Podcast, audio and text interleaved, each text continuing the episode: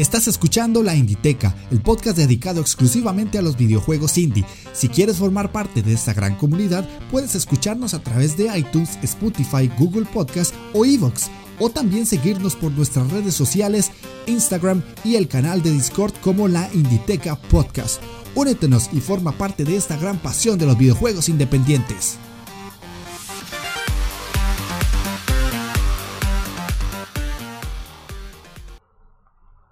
Hola jugones, sean bienvenidos a la Inditeca, el podcast dedicado exclusivamente a los videojuegos indie. Yo soy Jeff de Astora y el día de hoy les traigo un programa un tanto diferente, un poco particular. No es un análisis de un juego que voy a hacer como normalmente han escuchado en los programas anteriores, sino que voy a crear una nueva sección que se llama, ojo el dato ahí, Indie Visteando. Es un juego de palabras, lo repito por si no quedó claro, Indie Visteando. ¿A qué se refiere esto? Que voy a entrevistar a personas que tengan proyectos o creadores de videojuegos o grupos de personas que tengan alguna relación con el mundo de los videojuegos independientes. El día de hoy, para dar inicio en esta primera sección extra a lo que yo hago con los análisis, voy a entrevistar a Gendo Kun. Él es un amigo venezolano que conocí por Twitter y tiene un proyecto que se llama Retroorama donde él hace análisis de videojuegos y además publica en un blog casi que semanalmente. Él hace un trabajo genial porque literalmente eh, publica un análisis de un juego casi que cada semana y tiene una forma de escribir bastante curiosa porque lo hace muy claro, muy conciso y te explica de A, B, C y, y Z prácticamente de qué va el juego, cómo se juega, si a él le gustó o no y si lo recomienda o no para que nosotros también tengamos acceso al mismo. Así que como me gusta decirles, pónganse cómodos, agarren su mando, presionen Start porque iniciamos partida. ¿Sigues pensando que el mundo del videojuego es para niños? For Players, el programa de radio de jugadores para jugadores. Mario. Un programa distinto, gamberro, pero con toda la información del videojuego. Noticias, análisis, películas, todo lo relacionado con el mundo del videojuego y sobre todo con una dosis de humor negro y ácido excesivamente fuerte. For Players, el programa de radio de jugadores para jugadores. Para jugadores. Para jugadores.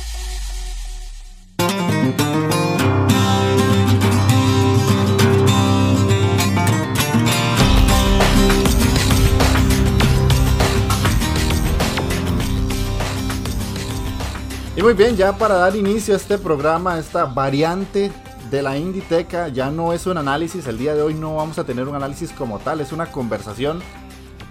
En este caso traigo al dueño de un proyecto que se llama Retrograma, es un blog donde en este caso nuestro amigo Gendo publica análisis de videojuegos, en algunos casos indies, en algunos casos retro, y él da su opinión sobre lo que le parecen ciertos juegos cuando está eh, jugándolos y hace un análisis bastante interesante de lo que le pareció la experiencia durante ese juego.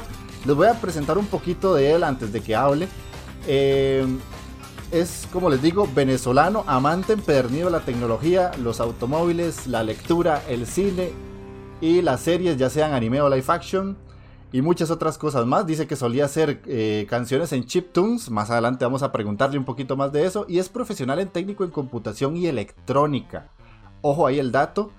Y tiene como intención personal dedicarse a eh, hablar sobre este tipo de temas porque él tiene un lema que dice elige tu trabajo. Elige un trabajo que te guste y no tendrás que trabajar ni un día en tu vida. Así que Gendo Kun, presentate Bienvenido a la Inditeca como primer invitado de este tipo de programas de entrevistas a personas que tienen proyectos relacionados con los videojuegos indies. Eh, muchas gracias Jeff, gracias por la invitación a la Inditeca, saludos, estimados escuchas y bueno, soy el creador de Retrograma, como bien les acaba de explicar Jeff, y soy un amante impernido de todo lo que tiene que ver con los videojuegos indies. Ok, perfectísimo. Eh, estoy leyendo acá más o menos en Retrograma que lo consideras una excelente forma de darte a conocer al mundo y conocer nuevas amistades. ¿Por qué tomaste esta iniciativa de crear Retrograma y cuál es el objetivo que tenés de estar publicando tan constantemente el análisis de juegos? Cuando yo comencé era porque escribía en mi cuenta de Facebook este, pequeñas fotos con micro reseñas de los juegos que iba jugando. Entonces varios amigos me propusieron un día que por qué no me creaba un canal de YouTube. Entonces intenté hacer el, videos en YouTube, pero me resultaron demasiado complicados. Y allí fue donde decidí que tener un blog era la mejor opción para esto. Además de que yo juego muy seguido y necesito tener como una constancia de todo lo que voy jugando. Y qué mejor forma de darlo a conocer así, pues, a través de un formato donde todos pueden interactuar de una buena forma y tener una, como decir, una noción de qué me ha parecido la experiencia y por qué lo recomiendo. Ah, ok, ok, sí, está bien. De hecho, como te digo, yo conocí tu, tu, página o tu blog en este caso porque te encontré en Twitter, porque un retweet de otra persona me llevó a... Y me pareció súper interesante porque, ya te digo, haces un análisis bastante puntualizado de los juegos y que le queda claro, o por lo menos a mí me quedó súper claro, de qué trata el juego, más o menos explicarnos cuál es tu proceso creativo a la hora de escribir un análisis de cualquier juego que pases? Lo primero que hago es completar, tratar de completar el juego. Y si no he podido, tratar de, de avanzar lo más que se pueda, de manera que me, familiarice y domine completamente lo que trata el, el mismo. De, una historia con una gran carga narrativa, es imperativo que tenga que completarlo. Pero si es un juego estilo arcade, no necesariamente tengo que llevarlo al final, sino saber exactamente qué es lo que hay que hacer en él. Luego me tomo apuntes puntuales sobre cada uno de los apartados del mismo. Por ejemplo, si te has visto, describo hasta cómo se siente el tacto de los controles con teclado o con el mismo mando, en caso de que sea un juego de computadora. También me dedico a desentrañar cómo es el aspecto gráfico del mismo para dar una noción de cómo se ve todo en conjunto. O sea, lo ideal es mantener estos pequeños tips y unificarlos para dar una idea generalizada y bien estructurada de, todo lo que significa esa experiencia videojueguil, por así decirlo. Ajá. Y sos, eh, bueno, en el caso mío yo lo que hago es anotar, tengo un cuadernito y voy anotando a mano.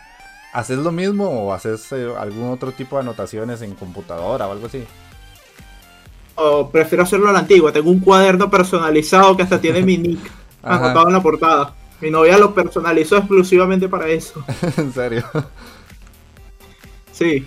Sí, sí, más o menos yo, yo lo tengo similar, solo que el mío es de One Piece. Pero... Pero este es terrible, o sea, no vas a encontrar las reseñas como las en el blog, sino que vas a ver apuntes de todo mezclado sin un orden específico. Claro, claro, claro. O sea, yo... Toma propio. Sí, sí, de hecho, a mí me pasa porque literalmente lo que yo escribo solo lo entiendo yo. Supongo que en el caso tuyo es similar. Hecho, mucha gente en redes sociales me dice que le tome fotos por dentro, pero yo no, no puedo hacer eso, nadie lo va a entender. solamente le tomo fotos así, de esas que colocas en las redes sociales, pero solamente la portada del cuaderno. Nunca lo he, mostrado el contenido. Sí, claro, o sea, es que eh, ya, ya les digo, o sea, las, las personas que nos sentamos a analizar un juego, muchas veces, no sé si te ha pasado, supongo que sí, por lo menos estás escribiendo algo de la historia, seguís jugando y hasta como dos horas después vuelve algo de la historia y uno es como, oh, y eso estaba como hace tres párrafos atrás, ¿cómo hago para unir esto? y son flechas por todo lado. Es una locura. Entonces pone ahí, por ejemplo, hay una ciudad de steampunk preciosa, ah, y resulta que la historia da un giro. Entonces, ¿cómo, cómo ah, colocas el análisis de los gráficos mezclado con el de la historia? Muy complicado. es, Muy complicado verlo ver así. Por eso es lo que te digo que, me gusta tanto tu proyecto, porque primero entiendo lo que es analizar un juego y además, eh, por eso es que invito tanto a la gente a buscar el blog Retrograma, porque está todo muy bien puesto, muy bien ordenadito. Yo de profesión soy bibliotecólogo y me encanta el orden que llevas porque tiene como una secuencia de cómo va encontrando uno las cosas en un juego. Primero es como cómo se siente, la jugabilidad, de cómo hay que ir apretando botones o lo que sea. Después de eso va como la parte visual, después de eso la, un poco la historia. O sea, al final queda súper claro qué es lo que quieres dar a explicar. Eso es lo que más me llama la atención. Y al principio, este, no sé, bueno, si te has fijado de ello, porque obvio que me estás leyendo. Al principio coloco una razón por qué me llamó la atención el juego. Exactamente, sí. Luego hago una pequeña introducción. El estudio de dev de tal país, porque me gusta introducir el estudio, porque ya hay tantos, tantos indies desarrollando juegos que es muy difícil tratar de seleccionarlo. Entonces yo trato de ayudarles, dándoles visibilidad, colocando de dónde son y cómo se pueden ubicar. Exacto, sí. Entonces también coloco la razón de por qué, o sea, viendo la, no tanto las reviews que han hecho otros blogueros o youtubers, sino que me fijo en la descripción que está, por ejemplo, en la página de Steam, en la Nintendo Shop, en la PCN o en la tienda de Xbox, para tener una idea de cómo trataron de hacer ellos ese juego o qué es lo que quieren dar a entender. Sí, sí, sí, sí, claro, porque la visibilidad para el, para el desarrollador es difícil a veces. Es muy complicada y yo, por lo menos en mi caso, en el caso de Retrograma, eh, yo quiero ayudarle a que tenga mucha visibilidad. Y bueno, continuando con la estructura del blog, luego voy con un resumen detallado de la historia sin spoilers. Eso es muy importante, nada de spoilers. Pero tratando de mantener el, el vilo de por qué tienes que jugar el juego. Para enterarte un poco más de la historia. Después voy a, a desentramar un poco cómo son las mecánicas del equipo sin profundizar mucho en ellas, ya que esto haría muy difícil de leer la reseña. Por ejemplo, no puedo colocar el salto se complica, hay que recoger, no sé, 10.000 monedas, buscar ciertos personajes en algunas partes, porque eso es algo que uno tiene que descubrir mientras está jugando. Exactamente. Pero, pero se da la idea de qué es lo que hay que hacer y qué es lo que nos espera. Y con cuáles recursos los podemos hacer. Por ejemplo, yo suelo poner un Metroidvania en donde basado ciertamente en la eh, basado fuertemente en la exploración y eh, en el apoyo del recurso narrativo pero esto no quiere decir que los enemigos sean fáciles de vencer. Pero afortunadamente contamos con cierto arsenal de armas que vamos encontrando durante el desarrollo de la historia. ¿Okay? O sea, es más o menos armando la, estructura de cómo va el juego en sí. Sí, sí. ¿Sabes? Y otra cosa, perdón, perdón. Otra cosa que me gusta mucho de, cómo escribís las, las, reseñas o el análisis en este caso es que no tenés la necesidad de puntualizar defectos del juego. Eso me agrada porque no es necesario de explicarle a la gente, mira, es que esto es una mierda porque ta ta ta ta ta. No, no, sino que explicas hasta cierto punto cuáles son las fortalezas y debilidades, pero no atacando eh, el juego en sí diciendo que es malo. Precisamente para eso iba si has visto las reviews, ves que yo hablo de los controles. Todo el mundo habla de los controles, es justamente cuando no sirven para nada. Ajá. La gente casi, o sea, muy pocas personas hablan cuando los controles son buenos. Básicamente uno ve, el salto es una mierda, el muñeco no se mueve bien, hay problemas con el disparo, y pular, yo no, yo así sea el control más perfecto del mundo, me gusta puntualizarlo, porque creo que ese es ese es el principal aspecto que nos une al juego, la forma en la que lo estamos controlando. Exacto. O se tenga buen o mal control, es, conveniente puntualizar eso. Sí, Luego. Ajá, ajá. Dime. Sí, sí, continúa. No, que lo que te iba a decir era que, por lo menos en la última que, reseña que, que publicaste en el blog, que es la de Regnum, a mí me llamó mucho la atención porque es un juego que tiene, o sea, es, actual, pero con una mecánica muy vieja. Y hasta especificas que es mejor jugarlo con, las direccionales, no con el análogo. Y, bueno, eh, yo estuve hablando con los desarrolladores y me dijeron que eso fue intencional. Ah, oh, mira, mira, mira. Sí, porque la NES y la, y la Super Nintendo no tienen controles analógicos. Sí, a mí eso me llamó mucho la atención porque es algo que muchas veces se obvia. Estamos ya tan acostumbrados al, control o al mando actual que dejamos de lado el hecho de que muchos juegos, más que todo en el aspecto indie, tienden a emular lo antiguo y por lo tanto el control de antes es mejor que usar un análogo o en, los, en este caso los gatillos, algo así. Sí. Sí, se, o sea, se, trata de lo analógico para lo digital, Ajá, que era como solía ser en aquel entonces. Exactamente. Aunque bueno, hubo consolas muchísimas más antiguas de la NES que sí tenían controles analógicos, como por ejemplo el Atari. Ajá, El Atari para jugar shooters es perfecto por la palanca. sí.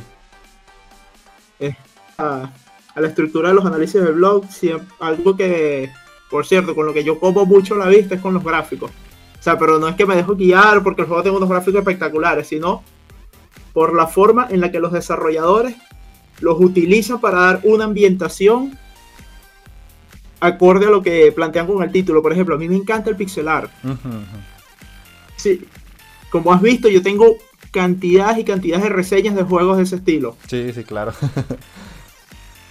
gusta mucho no compararlos, pero sí ofrecer una visión que sirva de analogía con alguno de los sistemas en los que están inspirados los juegos. O sea, no digo directamente, ay, este juego pretende parecer una imitación de 16 bits, sino toma algunos aspectos técnicos de dicho sistema para ofrecer una experiencia similar combinándola con otros. Ajá. No, no me gusta porque me parece demasiado odioso hacer comparaciones. Ya que ese no es el punto. Muchos de estos juegos homenajean esos títulos, no los copian. Pues sí, la verdad es que sí. Sí. Sí. Y otro aspecto también a destacar de eso es el sonido. O sea, hay desarrolladores indies. He tenido la suerte de conocer muchísimos técnicos de sonido que trabajan para estos desarrolladores y ellos estudian los chips, estudian los sintetizadores, cómo funciona el sistema. O sea, ellos estudian a fondo eso y pretenden brindar esa experiencia de una forma muy convincente en la mayor parte de los casos a como eran esos eh, los títulos que inspiraron la creación de los que estoy reseñando. Y ot- otra O pregunta. sea, es algo No, no es algo increíble porque es un trabajo de, de sentarse horas de horas a emular algo que a día de hoy se podría, entre comillas, hacer más sencillo, pero ellos quieren tener la experiencia la lo más similar posible a la, a la antigua, exactamente. La pregunta que te iba a lanzar era, cuando haces el análisis de algún videojuego, ¿siempre vas a contactar al desarrollador, ya sea en español o en inglés, o, o es porque en algunos casos se ha dado? Al principio se daba por casualidad. Actualmente eh, todo lo que resello es de desarrolladores que conozco por Twitter. Ajá.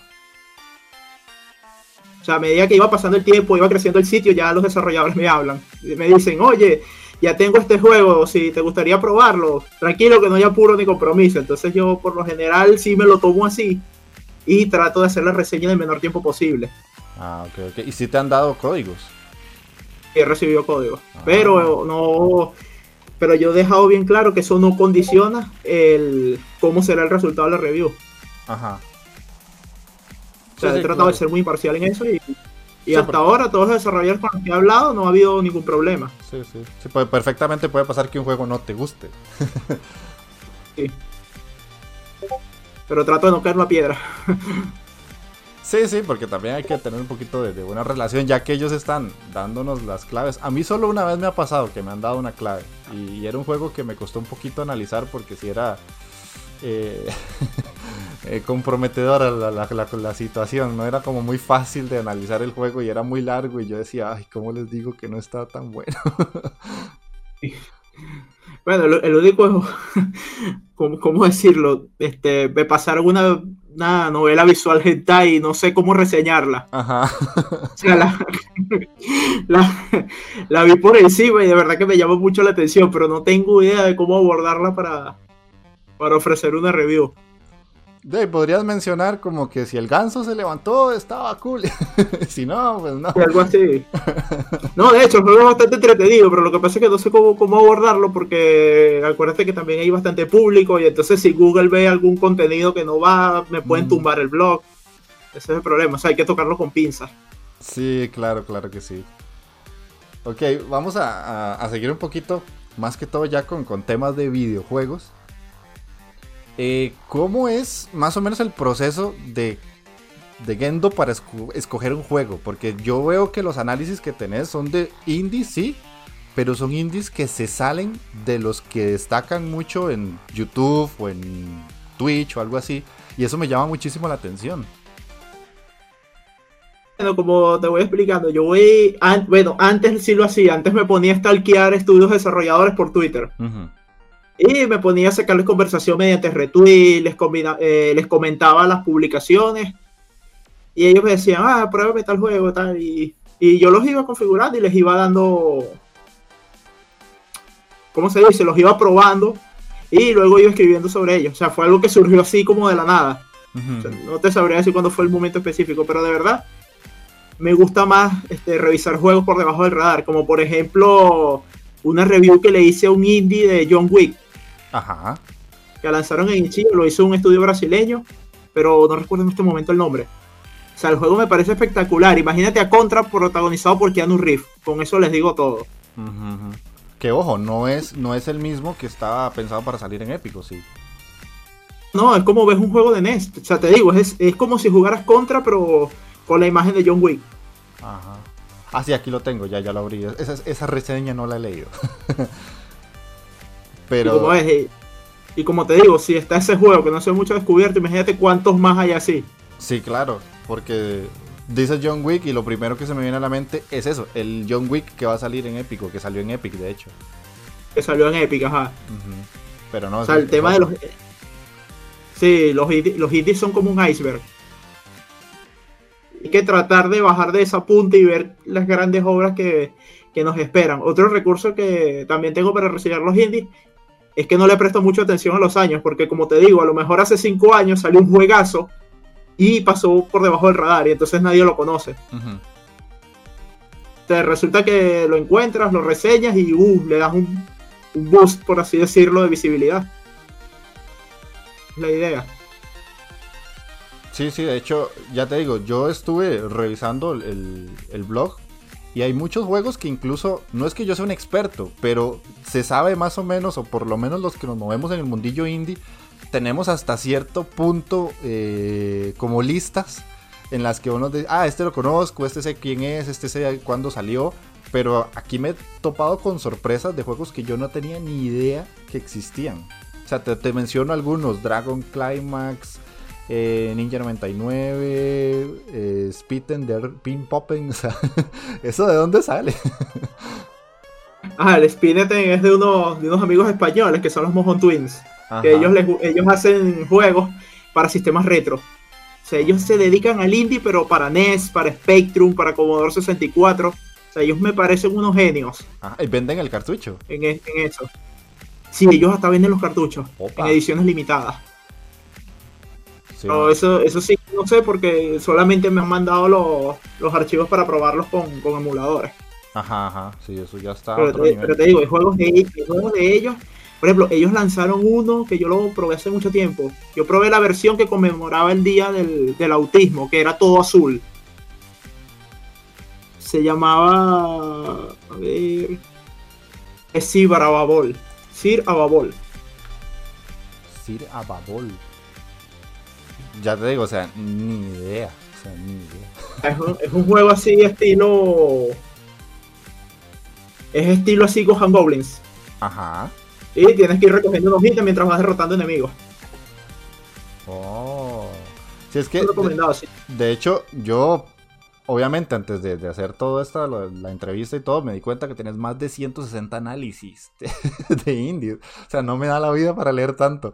Pero de lo que yo he visto, o sea, yo conozco algunos por nombre y no es que necesariamente los he jugado, pero sé, digamos, Too Dark, lo conozco, Turbo Pug, lo conozco. Eh, vamos a ver que por aquí tenés Action Verge, obviamente, es muy famoso, Fez es muy famoso, pero entre esos, y eso es lo que quiero que la gente conozca por retrograma, que existen cantidades absurdas de juegos que no pasan ni siquiera a veces por la lista de resultados de Steam. Ah, o sea, eso es búsqueda manual. Se Totalmente. nota. Se nota. Y otra pregunta, ¿tienes cuenta en itchy.io, porque mucha gente a veces eh, deja de lado Itchy porque ahí es donde está realmente el indie de, de, ¿cómo decirlo?, de hueso colorado. El dicho está ahí. Bueno, yo casi todos los juegos que ves ahí son de. Ah, ¿ves? ¿ves? Ahí es Puedes encontrar allí. Ok, sí, yo muchas veces en el programa, eh, ya en un capítulo de análisis normal, recomiendo a la gente que lo instale, porque en Itchy hay cantidades de juegos muy buenos y en su gran mayoría algunos son gratis. Muchísimos son gratis. Entonces, para la gente que diga, es que no tengo dinero para comprar juegos, Ichi.io, instálelo, en serio. Ahí va a tener listas de listas de juegos gratuitos o hasta demos. Y en muchas ocasiones son más baratos incluso que hasta el mismo GOG. Eso es correcto. O sea, te digo, yo en Ichio tengo una lista de deseados de potenciales juegos para resellar y mira, eso te supera los mil títulos. Yo no sé si me va a alcanzar la vida, las ganas, no sé, pero yo tengo que reseñar todo eso que tengo ahí. Y ahora... Es una obligación moral que tengo. Sí, sí, sí. Al final de eso se trata el proyecto. Yo, yo soy uno que paso comprando indies a, destajo y, ahí en algún momento los voy a jugar y en algún momento los voy a reseñar. Pero estoy como vos, o sea, la lista es interminable. Interminable. Te dicha poder hablar de esto, compartirlo y conocer muchísimas personas que son iguales que uno. Exactamente, exactamente. Ahora tengo otra pregunta que me dijiste fuera de, de la grabación. Sos una persona que juega mucho. ¿Cuánto juega Gendo a la semana? Todos los días. Todos los días. Sí, aproximadamente dos horas diarias. Opa, ya quisiera yo jugar tanto. es un ritual, prácticamente. Por eso es que me ves escribiendo tanto. Sí, claro. Seguido. Aunque generalmente los juegos que resello son los que juego los fines de semana. Ajá. Y yo días de... Ajá, ajá, sí. Dime, dime. No, que yo he visto que a veces pones hasta dos reseñas por semana. Eh, bueno, antes publicaba tres. ¿Tres? Pero fui haciéndole reducción a los contenidos del blog y solamente me quedé con las reseñas a dos veces por semana. Opa, estás loco. Llegué un momento que me desgastaba y entonces dije, ¿será que cierro el blog o trato de postear menos? Y lo más sano fue postear menos. Sí, claro. Sí, claro. si, lo hubiera, si, lo hubiera, cerrado no te encontraba. Y, sí. Tres años que tomé esa decisión. Y ahora que publicas menos, ¿te leen más o antes te leían más que, que publicabas más análisis? No, siendo honesto, desde que me dediqué exclusivamente a las reviews se me dispararon las visitas. Ajá. Antes yo publicaba noticias que me llamaran la atención, creaba los guiones que, había comentado sobre el canal de YouTube que quería hacer, yo los convertía en artículos, pero no, no, no cojaba mucho. Mucha gente me decía que eso parecía sacado de Wikipedia, que no, no era un contenido muy interesante y decidí desecharlo y arriesgarme con las reviews. Y hasta ahora, bueno, perfecto. Intenté el año pasado dar el salto a los podcasts, pero no, no me resultó porque se me se me hacía demasiado complicado de producir. Y como y como hubo una gran cantidad de problemas el año pasado aquí, como muchas personas supieron a través de las noticias, pues me desentendí de eso, pero de verdad que me gustaría volver otra vez a hacer podcast o ver si hago streaming para potenciar lo que es el blog y, como te digo, ayudar a visibilizar a los estudios. No, claro, de hecho es una muy buena idea. Yo tengo el streaming ahí más o menos, pero es que yo ya estoy casado, entonces está tiempo de pareja y esas cosas. Entonces se me complica. Si podés hacerlo, pues yo lo agradecería mucho porque, insisto, la visibilidad que cualquier juego indie puede tener es súper bien agradecida por alguien que anda buscando juegos así de diferentes. Eh, sí, o sea, como te digo, siempre es bueno ayudar a crecer a la comunidad, sobre todo de una forma muy sana me parece muy importante aumentar la visibilidad, sobre todo de una forma muy sana, porque sabes que últimamente se están dando unos casos de salseos increíbles. Y sabes que eso es perjudicial para toda la comunidad. Pero afortunadamente, bueno, hay personas como tú, como yo, y como algunos de los amigos que están por Twitter que están haciendo que eso cambie.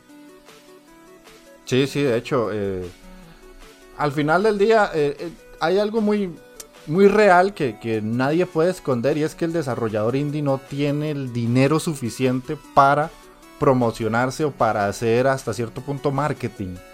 Y al, somos los jugadores quienes tenemos que darle ese empujoncito para que lo vean porque si no ellos se quedan ahí escondiditos debajo de ofertas y descuentos y si no pasan los años y tal vez el juego se descubre por ahí algún youtuber que le da visibilidad, pero hay que darles el empujón porque yo siento a día de hoy que el desarrollador indie es como prácticamente la base de los videojuegos, porque si no tendríamos mucho AAA, pero hasta cierto punto estaríamos estancados en géneros. precisamente eso, estaríamos estancados más que todo por la complejidad que han alcanzado los títulos AAA. Fíjate que ahora se están defendiendo con remaster y remakes. Sí. La cosa ha avanzado tanto que hasta ellos mismos saben que es muy difícil mantener el tope. Y bueno, la, mejor alternativa son los indies que se mantienen allí. Sí, claro, claro. Y otra preguntita que tenía yo, porque eh, yo veo que tenés más de 2.000 seguidores en Twitter. Eso para mí es una, es una cifra importante. ¿Hace cuánto tenés esa cifra? ¿O te costó llegar? ¿O cómo fue? ¿En qué momento explotó esto? ¿Hubo una reseña específica? No sé, contame. De verdad, yo siempre estuve estancado con el tema de los seguidores en Twitter. Ajá. O sea, esto, esto fue a raíz de la mitad del año pasado que comencé a tener seguidores prácticamente todos los días. Algo que me cogió por sorpresa, por así decirlo. No, no hubo como una reseña específica, nada. No, si te soy sincero, las reseñas que más interacción tienen son las retro. Por eso es que no las he abandonado. Ah, ok, eso está curioso. Porque te, cuento, en mi caso, el podcast eh, lo escucha hasta cierto punto poca gente. Pero el día que saqué el análisis de Hellblade, eso se disparó. Entonces por eso te pregunto que si tenías una reseña específica. Sí, porque es un juego que llama muchísimo la atención. Exactamente. No sé si te ha pasado que tal vez alguno digamos, Guacamele, que tienes una reseña por ahí, lo hayan leído más que tal vez otro, lo que sea. No, las reviews que más llaman la atención mía son las de los Metroidvania. Ajá. Yo cada vez que subo Metroidvania, esto eso se vuelve una locura por todos lados, donde comparto la reseña. Oh, qué loco. Sí. De hecho, mucha gente me dice, deberías abandonar los demás géneros y enfocarte en los Metroidvania. Y yo, no, no puedo hacer eso, de verdad que no. no, no, es imposible. Además que jugar Metroidvanias todas las semanas es agotador hasta cierto punto. Súper pesado.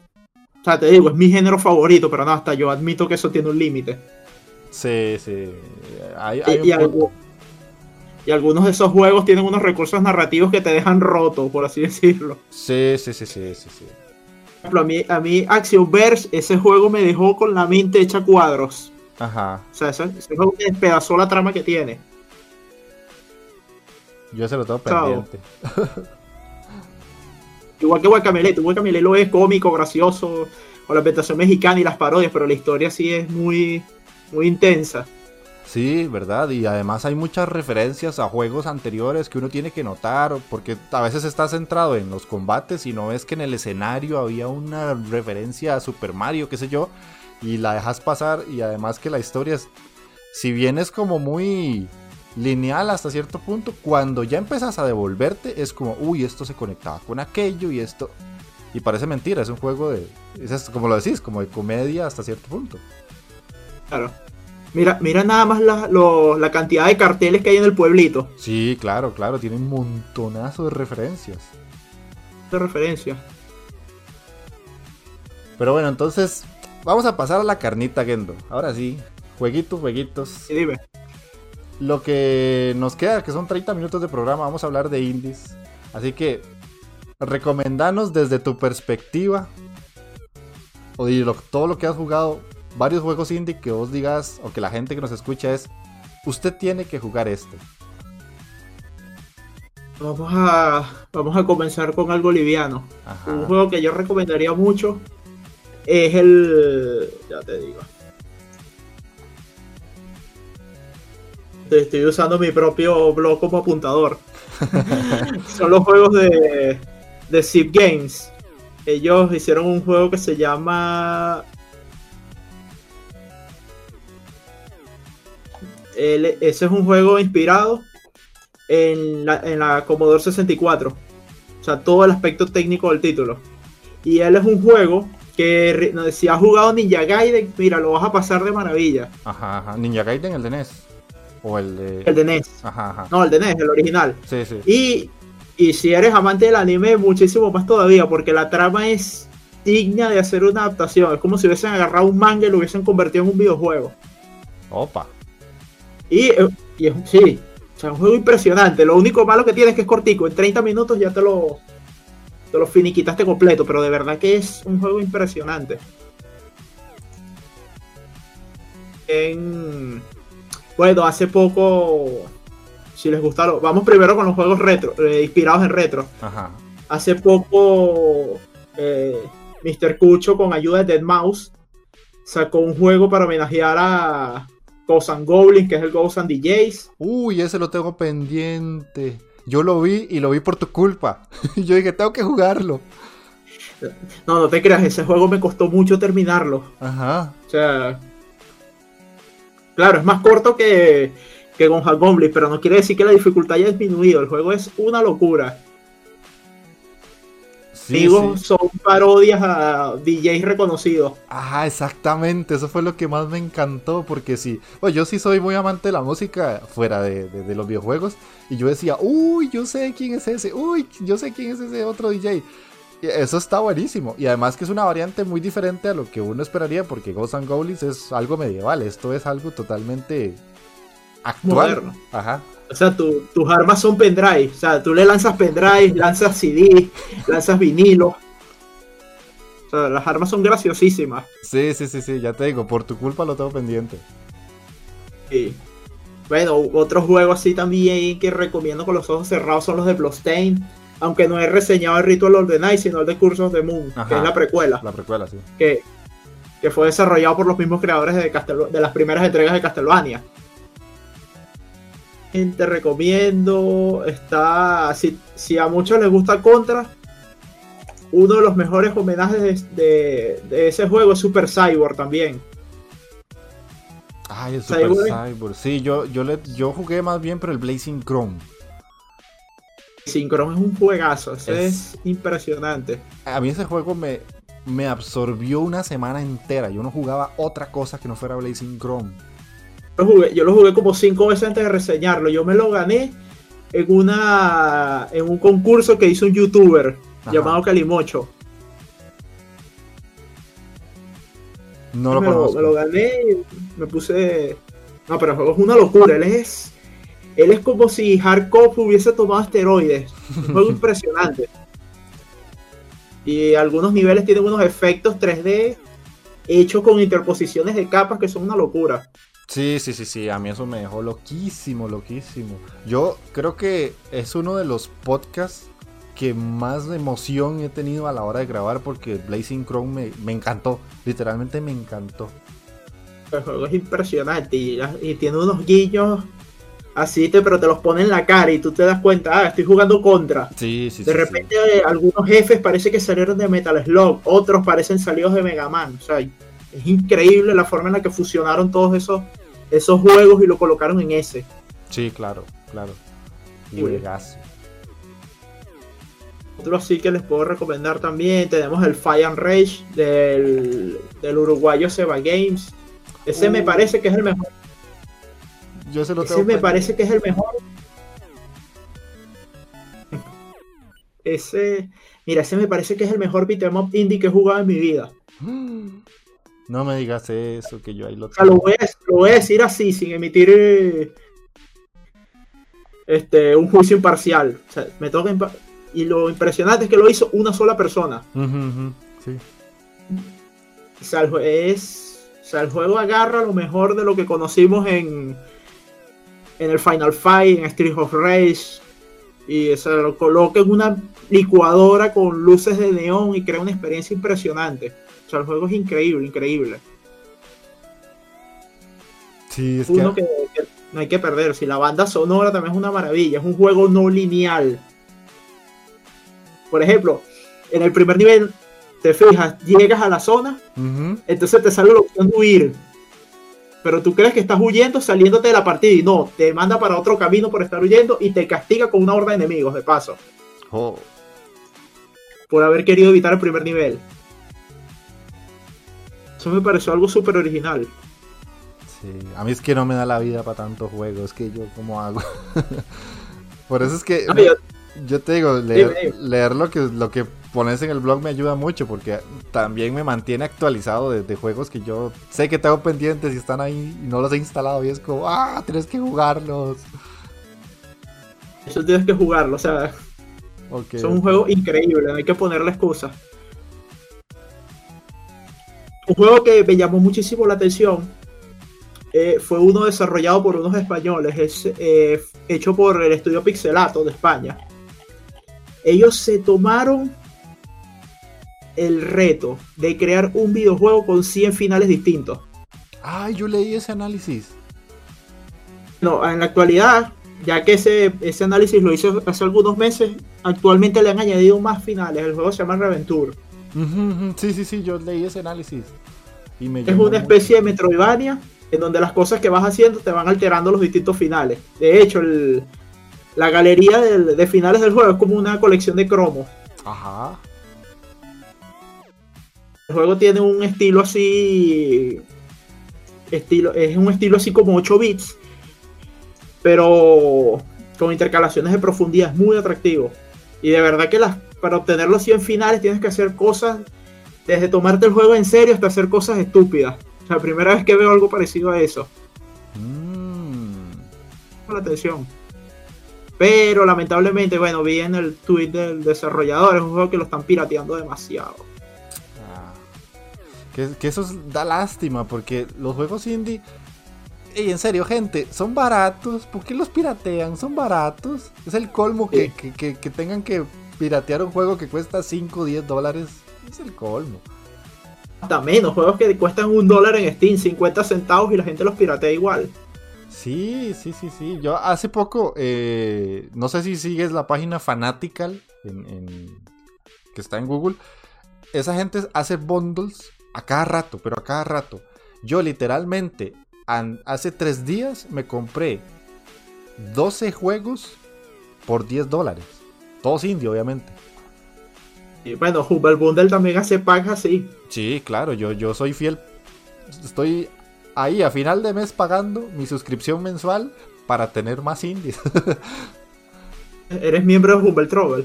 Sí, también. Así fue como conocí a Short Hike, que es una de las experiencias más hermosas que he podido jugar yo en mi vida. Sí, sí, no, no lo he probado todavía, pero me lo voy a anotar. Tienes, tienes que jugarlo cuando tengas tiempo. Es súper cortito pero es la historia de, un pajarito, una pajarita en este caso, que está esperando una llamada súper, súper importante. Y va hacia a una montaña con la tía. Y el detalle es que la única parte en toda la montaña que tiene señal para conexión de celular está en la punta. Tiene que ir hasta la cima de la montaña. Pero lo más interesante del juego es el camino y todos los personajes que vas conociendo hasta llegar a la punta de la montaña. Es increíble y es súper lindo. Es hermoso ese juego. Apuntar entonces. Y está, eh, está gratis ahí en el, en el de, de Humble Bundle. ¿El de este mes? Eh, si, si pagas la suscripción eh, constantemente, están los juegos que te dan al ah, mes. Ah, sí, lo que te habían dado. Y están los otros que uno puede descargar siempre y cuando esté ahí pagando mensual. Otro. Ah, bueno, hablando de mi obsesión con los Metroidvanias, el que yo considero que es el GOTI del 2019. O sea, a modo personal. Gato Roboto. Gato Roboto. Uy, yo es que ese no lo he jugado, pero para mí de Messenger fue como el explosión de cabeza y de todo. Eh, Gato Roboto. Imagínate Super Metroid pero en vez de estar protagonizado por Samu, está protagonizado por una gata. Ajá. Resulta que un científico cayó en un planeta desconocido y la nave se averió y él no puede salir de la nave. Pero tampoco puede volver a casa. Afortunadamente cargaba a su mascota junto a él. Y entonces la gata se monta en un mecha y tiene que ir eh, encontrando las distintas partes para reparar la nave y volver a casa bastante interesante. Y tiene una, estética así de... Eh, es un pixelar, pero monocromático. Y entonces, además de las piezas y las misiones que tienes que ir... A la nave, también tienes que ir encontrando distintas paletas de colores para modificar los gráficos del juego. Oh. Eso está interesante. No sé si, si llegaste a probar Minit, que es similar en cuanto a aspecto visual. Sí. Sí. Sí, Mini me pareció un excelente juego también. Sí, sí, sí, sí. Pero Gato Roboto no sabía eso de los colores. La verdad, no, no, no. Es que por lo general, no sé si, si a vos te pasa. Yo trato de ver un tráiler y si me gustó, voy y lo compro. No, no me spoileo demasiado porque quiero descubrir yo qué es lo que pasa. Yo sí, o sea, ese lo conocí fue por a través de tweets. Me llamó la atención, vi el tráiler y lo compré. Ajá. Pero hay batallas que se, donde el juego se pone muy loco. Y eso sí nadie lo había dicho por Twitter. de verdad que el, jefe que nos encontramos es un ratoncito, pero el ratoncito nos pone la vida imposible en muchísimos momentos. ¿Y es largo o es cortito? Para hacer un juego del género al que pertenece, es súper corto. En cuatro horas ya lo terminaste. Ah, ¿en serio? Ania, sabes que eso es exageradamente corto. Sí, sí, sí, claro, los Metroidvania son larguísimos. Sí, porque estamos hablando de juegos que duran 15, 20, 30 horas, pero no, este en 4 horas lo terminaste. De hecho, yo lo considero una buena introducción para los que quieren saber qué es un Metroidvania, pero se sienten intimidados por la duración. Es un buen título para estrenarse en ese género. Sí, porque por lo general el Metroidvania viene siendo dentro de los indie, ¿verdad? Porque también es que hay que hacer esa excepción. El género que más se alarga sumado a los juegos de estrategia, más o menos. Sí. Sí, entonces parece que la, Y además que el factor de no linealidad intimida a muchas personas. O sea, eso de ir a una área, después de volverse dos pasos, tres, avanzar cuatro. O sea, eso echa para atrás a muchas personas. Pero en este juego eso no es tan tan pesado, por así decirlo.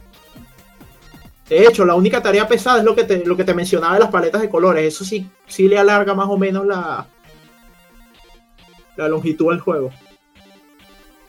Y te tengo otra preguntita. ¿Te gustan o no los roguelike? Ay, sí. Son de mis favoritos. O sea, te digo, creo que son aproximadamente son como el 40% de lo que hay en retrograma. Ajá. ok, ok. Es que hay mucha gente que no le gustan los roguelike. A mí sí, me, parecen demasiado cómicos porque estabas haciendo una cosa, mueres, cuando revives resulta que el mapa es totalmente distinto. Sí, sí, sí. De hecho, hasta cierto punto ahí yo, yo siento que saturación desde esa, esa situación en los indie, pero tienen ese saborcito de que son retadores. Sí. Sí, justamente te iba a decir eso, que yo siento que está muy ese, ese nicho está demasiado saturado. Y entonces, ¿qué sucede? Eso a veces resiente la innovación. Sí, sí, sí. Tocamos un caballero medieval en un castillo y que el castillo se genere de forma aleatoria y listo, ya tenemos el juego. Sí. Pero de verdad que, a pesar de todo eso, yo no siento que, que eso resiente al nicho. No, porque sale tanto juego que al final del día, pues es hasta cierto punto fresco. Porque si querés un reto, te vas a un roguelike. Y si quieres algo diferente, pues ya te vas a un plataformas, te vas a un RPG, JRPG, lo que sea. Y ya después puedes volver a un roguelike, que más o menos es lo que hago yo con los Metroidvania. Los Metroidvania no es que no me gusten, pero sí es el género en el que se me da más mal avanzar. Soy un poco manco para eso. Y yo lo que hago es que los juego distanciados entre sí, para no tener que estar como haciendo lo mismo una y otra vez. Claro. ¿Qué más, qué más ah, tienes? aunque ya... Ajá, ajá, perdón, te corté. No, que me, iba a extender con los roguelike. Dale, dale, dale. Es que algunos, algunos juegan mucho con la, con la dificultad. De hecho, algunos te tiran un nivel súper difícil y cuando los enseña la partida es extremadamente fácil. Entonces eso hace que muchas personas hagan trampa y reinicien su partida varias veces. Sí, de hecho, parece mentira. Cuando, la primera vez que yo pasé de Binding of Isaac, tardé casi 15 horas hasta la primera ronda que todo me salió bien y llegué al jefe final y lo maté. 15 horas. 15 horas. Wow.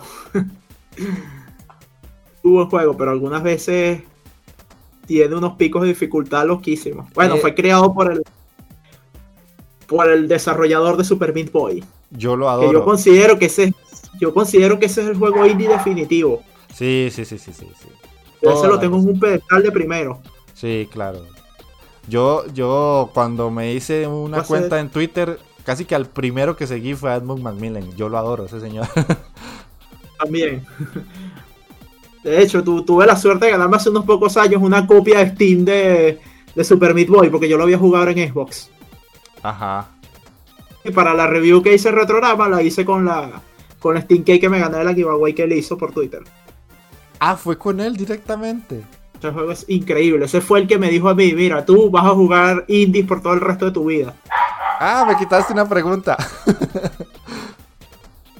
Ahí vas a preguntar cómo fue que me fijé en los indies. Claro, claro que sí. Esa era la pregunta final y estrella. ya que estamos. Ah, el, culpable fue Super Meat Boy. o sea, yo no utilizaba Twitter, sino para seguir el desarrollo de ese juego. Ajá. El 2009, 2010. pero no, qué locura. Ese juego es impresionante. Creo, que lo que he hecho con el retrograma, todas las cosas que, hago, se las debo a la creación de ese juego. Ah, qué interesante, qué interesante. Yo siento que ese juego, como jugador, te lleva a un nivel de reto tal que cuando lo terminas, sentís que sos como el dios más grande del mundo. y la dificultad del juego te hace, te hace creerte eso. Sí. Mencionar las referencias, el cómo está dibujado así a mano o sea, me parece que es un juego muy sólido y muy bien hecho. Sí, sí, claro. En mi caso, eh, fue Limbo. Limbo fue el juego que me dijo, ok, esto es diferente, esto no es lo que estábamos acostumbrados. Y ya después, eh, Shovel Knight, que es como mi indie favorito de, toda la vida, eh, fue el que me cambió al chip de, de, buscar siempre indies antes de un triple A. No porque no me gusta el triple A, sino porque me divierto más con los indies. Igual yo. Bueno, volviendo a ahora que estás mencionando a Limbo, Limbo me parece que lo impresionante de él es que él te dice muchísimo sin decir nada, por así decirlo. Exacto. Porque fíjate que él es un juego callado, él no te explica trama ni nada, tú simplemente vas avanzando, avanzando y lo que, y lo que el, juego te muestra y tú interpretas, eso es lo que es la historia. O sea, es impresionante cómo, cómo la narrativa se mueve a través de los recursos visuales en ese título es, Una, fórmula que trató de implementarse como pasó actualmente en los roguelike, pero parece que no, no cuajó porque sí existen títulos, pero no tienen mucha visibilidad. Y es triste porque a mí eso me parece increíble. Todo se basa a través de la estética. De hecho, eh, a mí me está pasando con uno que estoy jugando ahorita para análisis, que no quiero decir cuál es. Es de un estudio español y es un juego que ganó muchos premios porque visualmente se ve hermoso tiene el nombre de un color, que no digamos cuál, pero literalmente pasa eso, el, juego no tiene historia, no tiene texto, no tiene nada, y te transmite unos sentimientos tan fuertes que uno dice, ¿cómo logran hacer esto sin decirme ni a? Esos son juegos que van en otra liga, eso no se compara con nada. No, no, para nada. Y Limbo fue como esa experiencia cuando yo lo terminé y fue como, ¿qué acabo de jugar? Aquí en Costa Rica decimos Mae, entonces yo me dije a mí mismo, Mae, ¿qué acabas de jugar? ¿Qué terminaste? Esto estuvo genial. Sorprendente del limbo, es en blanco y negro. Sí. Lo, impresionante del limbo es eso, que él no tiene una paleta de colores rica, él es blanco y negro, más nada. Exactamente, es increíble cómo te transmite, porque cualquier persona lo puede ver y dice, ah, se ve más o menos bien, pero literalmente es un juego que te comunica cuando lo estás jugando. Tal vez verlo se ve interesante, pero cuando lo estás jugando y estás sufriendo con el niño, ya es otra historia, es otro nivel, otro pasito, como estabas diciendo hace poquito. Y fíjate cómo él maneja los puzzles, o sea, son intuitivos. No es que tú llegaste, tienes instrucciones, no, tú tienes que ver cómo resolverlo.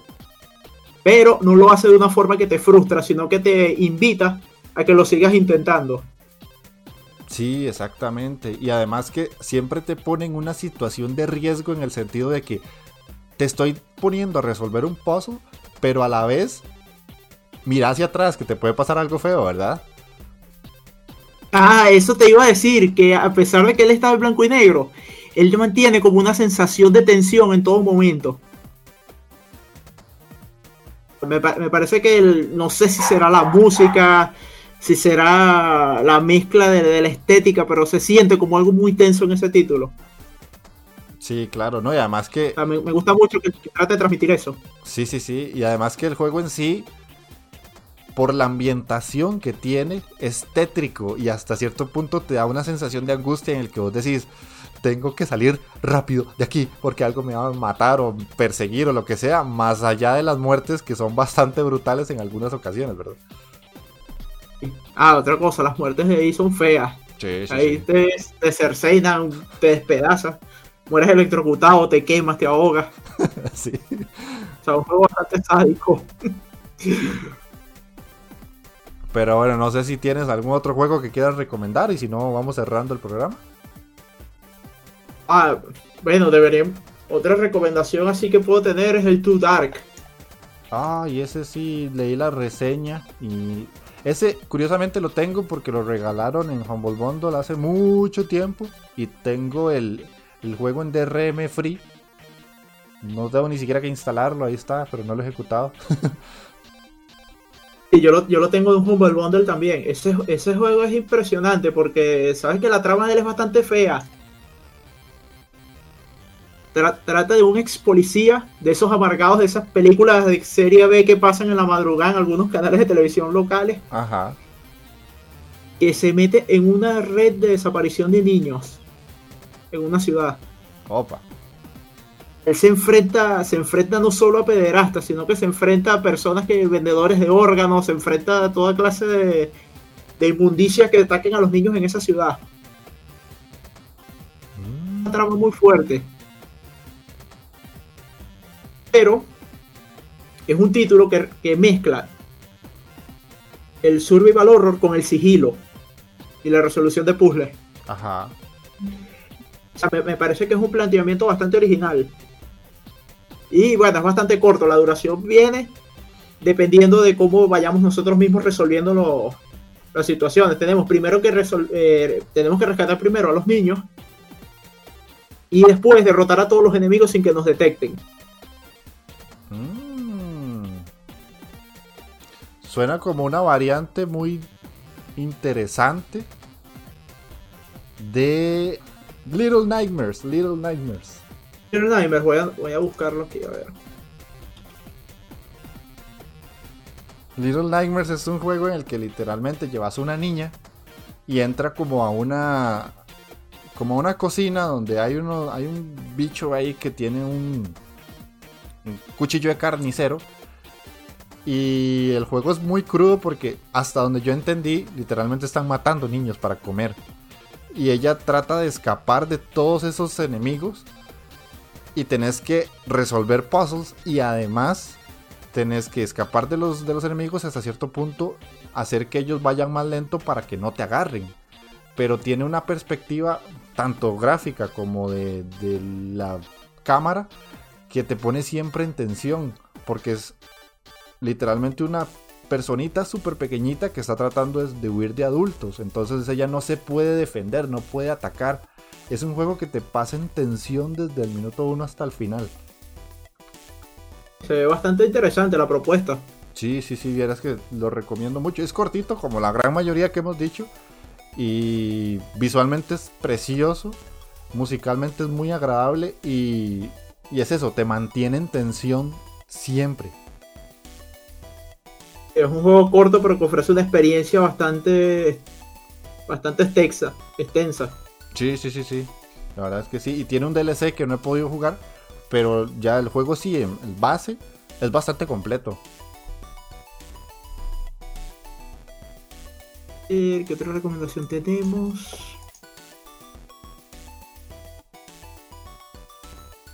Pero sí, ese Too Dark lo tengo ahí pero nada más que nunca lo he jugado por, por cabezón que soy. no, es que tengo, muchas cosas. recomendadísimo. Sí, ya, ya, me llevo dos recomendaciones del programa de hoy, que es ese y el Fight and Rage.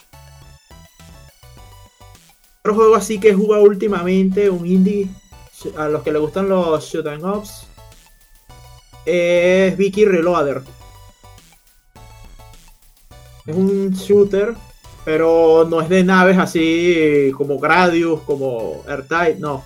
está protagonizado por una abejita que tiene que ah. vengar su, su, colmena que fue destruida por unos avispones. Ajá, ajá, ajá. O sea, los desarrolladores le pusieron tanto empeño que tiene una enorme cantidad de niveles secretos, pero. O sea, increíble. Hay que ponerle atención a todo para poder llegar al juego al 100%. Yo hasta ahora, o sea, yo lo reseñé, pero no lo. No he podido terminarlo. De hecho, yo hablé con el muchacho, con Javier, que es uno de los desarrolladores, y me dijo que hasta ahora solo dos personas lo han podido llevar al 100%. Opa. Tester y uno de ellos. Y, uh, tengo una pregunta, ¿eres, ¿sos completista o simplemente acabas el juego y vas a otro nuevo? Dependiendo. Dependiendo si, si me gusta mucho el juego, trato de sacarle todo. Si no, solamente lo completo y ya. De hecho, en toda la vida que llevo jugando con esto de los logros y los trofeos y eso, solamente he platinado el primer Bioshock. Ajá. El único juego que, he completado así hasta sacarle todo. Y, si sos de jugar también AAA, supongo. Sí, eh, bueno, esos los juegos, pues como te digo, los de la, los indies y los retros, sí los juegos los fines de semana, que son los de la, las reseñas que van en retrograma, pero los AAA son los que les dedico algún ratito en días de semana. Ajá. Sí, porque a, veces mucha gente cree que cuando uno se ha metido tanto en el indie no juega AAA, pero sí. O sea, lo único es que tal vez es en menor cantidad. Eso te iba a decir, lo hago, pero en menor medida. O sea, la relación entre AAA e indie es como un 20-80. sí, me pasa igual. O sea, me gusta más una historia pixelada que me dure como 10, 15 horas que un, shooter con unos gráficos hiperrealistas que me duren 4. sí, sí, claro, te entiendo completamente. Pero bueno, es una apreciación personal. Sí, sí, sí, totalmente personal y, hay gente que a veces hasta le cuesta entenderlo, pero cuando ya uno se adentra mucho en el indie, es difícil como no, no sentir ese, esa atracción a, más juegos de ese tipo porque algo que me gusta mucho a mí de, este mundillo es que son muy diferentes. No es algo que vas a ver siempre. Y te vas a topar cosas loquísimas entre juego y juego. Sí, eso es lo que tienen los indies, como lo que mencioné hace rato con los AAA que tienen que tirar de remaster y remakes. Sí. porque de verdad que las cosas a ellos se les han hecho muy complicadas últimamente. Sí, sí. Pero bueno. Y bueno, hay juegos que, fíjate, ellos tiran ese formato retro. Por ejemplo, mira Mega Man. Las últimas entregas de ellos han sido en 2D. Que es Mega Man 9, 10 y 11. Eso fue, creo que fue a raíz de lo que sucedió con el... Este juego que lanzó el Mighty Number 9. Aunque no, yo, no, yo nunca estuve metido mucho en ese rollo. Aunque sí te digo, fue uno de los juegos más decepcionantes que he jugado. Porque yo me esperaba algo rollo Mega Man. Ajá, ajá pero no sé, hay cosas en él que siento que no funcionaron. Te digo, como no tuve nada bueno que decir de él, no lo reseñé. Ajá, de lástima. Pero sí, fue uno de esos tantos proyectos que se perdieron en el objetivo y no llegaron a lo que realmente querían dar. Ya sean cuales sean las razones, ¿verdad? Eso es lo de menos, pero desgraciadamente salió un juego de, pues malo que Estaba la altura lo que prometieron. No, no, no, jamás. Pero por otra parte, el Bloodstained sí demostró que sí se puede volver a las raíces de una gran forma. O sea, ve, ahí nos salieron los ejemplos de cómo son esas cosas hechas por desarrolladores que salieron de los estudios AAA y se convirtieron en desarrolladores indie. Sí, sí, claro. Como uno lo ve, pues. Muy cierto. Pero bueno, Gendo, eh, el tiempo es el que es, ¿verdad? Hay que hay que ir terminando, ya llevamos una hora de programa. A mí se me pasó volando. Sí, se fue rapidísimo el tiempo. Sinceramente, eh, súper entretenido. De hecho, te agradezco muchísimo por haber aceptado la invitación y por sacar parte de tu tiempo para grabar conmigo. Si a la gente le gustó y quiere volverte a escuchar, que me pongan en comentarios y yo encantadísimo de la vida te vuelvo a invitar. Así que eh, decinos dónde te pueden encontrar y cómo te pueden buscar en Twitter y en tanto el blog. Lo primero que todo, muchísimas gracias por la invitación. Muchas gracias por esta conversación tan amena. De verdad que esto es algo que se disfruta muchísimo y más con personas que saben y que, que quieren tener un buen rato hablando de videojuegos. Para encontrarme, bueno, el blog es retrograma.blogspot.com y mi Twitter es Gendo Piso Kun. Y el nick es Gendo el Neo Retro Gamer, que hace referencia a lo que a lo que voy jugando, que son los indies y los retros. Ajá, exactamente, sí. Bueno, tengo un Instagram ahí medio abandonadito, que es donde publico mini reseñas de, todo lo que voy jugando. Eso sí es general, ahí voy a tener este AAA, indies y retro, eh, que es Neo Retro Gamer. Neo Retro Gamer, ok. Ok, ok. Eh, no sé, dijiste pisos, ¿verdad? Gendo, ah, pisos Kun. En el Twitter, ajá. Ajá, ok. Eh, más que todo voy a dar un poquito de contexto. Aquí en Costa Rica se dice guion bajo. Entonces ah. sería Gendo guion bajo Kun. La forma que te pueden encontrar. Sí, por acá le decimos piso. Piso, ah, qué curioso. Sí, sí, sí. Muchas formas de, llamarlo. Si, si, yo te estuviera hablando como hablamos los ticos, no me entenderías ni media palabra. Tener problemas con eso entonces. sí. Pero bueno, Gendo, encantadísimo de conocerte ya en voz. Te leo prácticamente todos los días. Y sabes que siempre te respondo ahí cualquier cosita eh, que pongas, pero me encantó mucho la experiencia. Ya te digo, si de tu parte también en algún momento querés volver a grabar, con todo gusto podemos sacar un ratito y, volver a tener una, hora de, puros indies. Pero no hay problema. Si al público le gusta, regresamos hablando de indies. Claro que sí, claro que sí. Que no se diga que no hay público para esto. Así que para todos aquellos que escuchan la Inditeca, ya saben, pueden escucharnos en iBox, eh, Spotify, iTunes, Google Podcast y eh, encontrarnos en Twitter como la Inditeca Podcast y en Instagram también.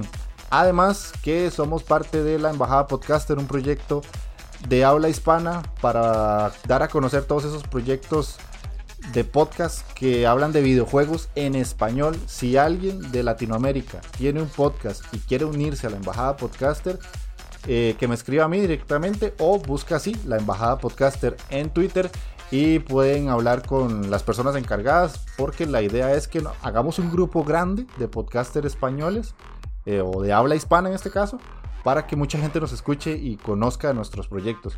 Así que Gendo, de nuevo, muchísimas gracias por participar conmigo el día de hoy y nos estamos escuchando en 15 días. Chao.